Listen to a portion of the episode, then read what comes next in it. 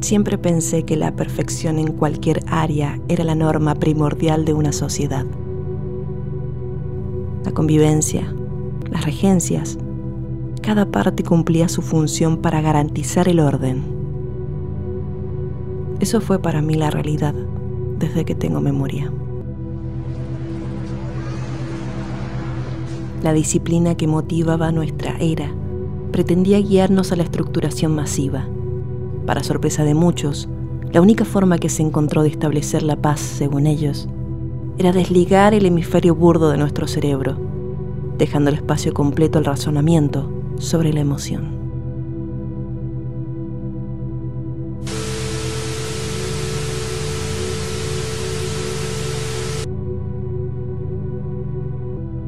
fue necesario direccionar el rumbo del mandato, darle el eje fuera de las erráticas experiencias, de las afecciones que por memoria habían causado tanto desastre.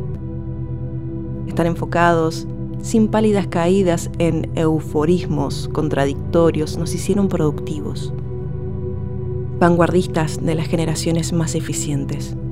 Por ello los sacrificios para mantener el estándar logrado requerían de la máxima entrega por parte de cada miembro del planeta. Por dar un ejemplo, los infantes eran resguardados hasta la edad de tres años. Al pasar esta etapa, se procedía a encapsularlos junto a un espejo con la altura precisa del pequeño, para luego el reflectante ser abstraído de su vasija, siendo su cuerpo llevado al programa de guía maestral. Por otro lado, el vidrio contenedor de flujo límbico, innecesario, era conducido al blindaje gubernamental situado en las montañas, resguardado por guardias especializados. Estos portales, hechos con plata o aluminio, era la proyección cercana a, la introspección visual individual que podríamos tener. Vernos tal cual somos exploraba desde su creación la representación física de los sentimientos. Era ideal concretar poder dejar en ellos los trozos innecesarios. Pensábamos que era la decisión óptima. Sin embargo, estábamos equivocados.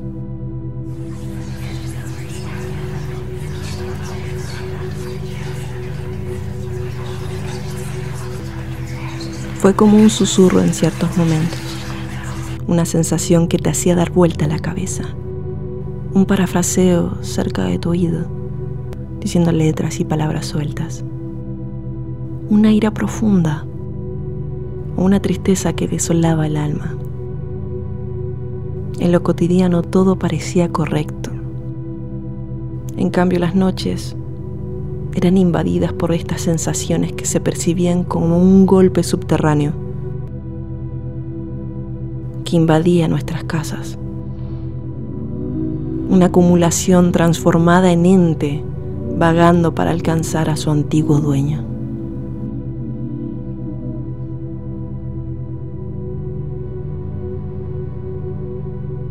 Nos negábamos a perder el logro adquirido el esfuerzo no iba a ser en vano. Así que continuamos las costumbres como bucles incesantes por un prolongado tiempo. Si hubiéramos entendido lo que realmente hacíamos, podríamos haber intentado detener el hacinamiento, darle una solución sana, una buena solución. manifestaciones físicas se hacían peor en los adultos mayores, que eran directamente llevados a centros de salud. Los demás estábamos atentos a nuevos síntomas que se presentaban, como moretones, rajuños, manchas de quemaduras, entre otras. Las últimas noches hubo ruidos estruendosos en las montañas el Servicio de Seguridad Civil y la policía fueron todos ordenados a proceder hacia ese sitio. Pasaban en filas larguísimas hasta la locación del blindaje. La inquietud era voraz, ya que no parecían volver. La emergencia se dio a conocer en los noticieros, dejándonos a todos en un aislamiento sin fecha de término. Mi última noche, me vi a mí misma en la puerta de la habitación. Mis síntomas iban de mal a peor.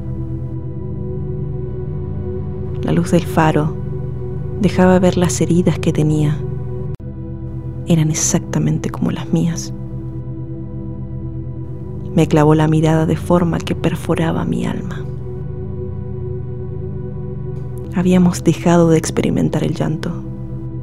Jamás creí que volvería a drenar tanto líquido de una sola vez. Habían roto su cárcel, destrozado a cada guardia y policía que se les acercó. Querían volver donde pertenecían. No podían más solos todo aquello que dejábamos salir pasaba a ellos, como en el relato de Dorian Gray. Nunca hubo una forma segura de dejar de sentir, solo lo encerramos. Ese fue el error en la perfección, el creer que la podíamos fabricar, que se podía alcanzar de esa manera. Cada vez que se movía mi pecho ardía.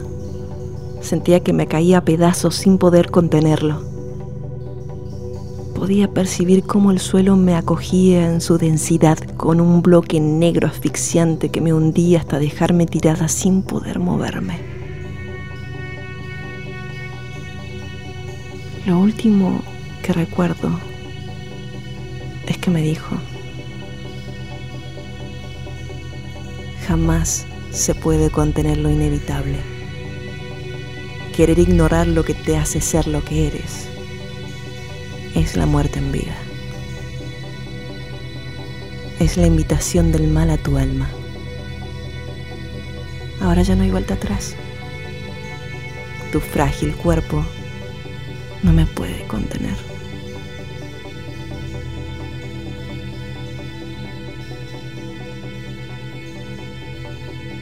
Tocó con su dedo mi frente y todo se volvió negro.